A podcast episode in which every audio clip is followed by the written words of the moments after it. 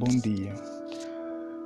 Provérbios capítulo 28, versículos 4. Os que deixam a lei louvam o ímpio, mas os que guardam a lei pelejam contra eles. Como é que os que deixam de guardar a lei louvam o ímpio? O ímpio ele vive sem lei, o ímpio vive sem regras. Sabemos que o cristão vive baseando nos princípios da palavra de Deus.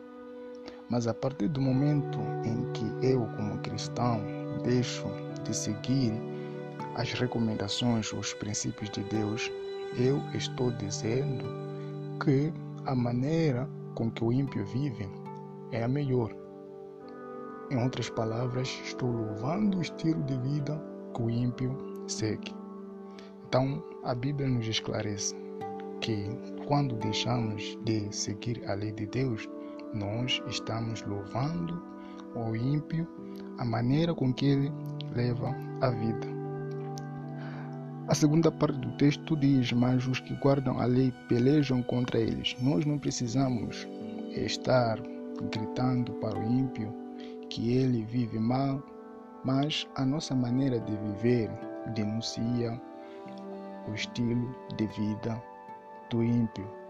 Nós vemos que Jesus, quando esteve aqui na terra, os escribas, os fariseus, não gostavam dele, não porque Jesus anunciava os pecados dos fariseus, mas a maneira que Jesus tratava as pessoas, que estava de acordo com os princípios bíblicos, a maneira com que Jesus vivia, o estilo de vida que Jesus levava, denunciava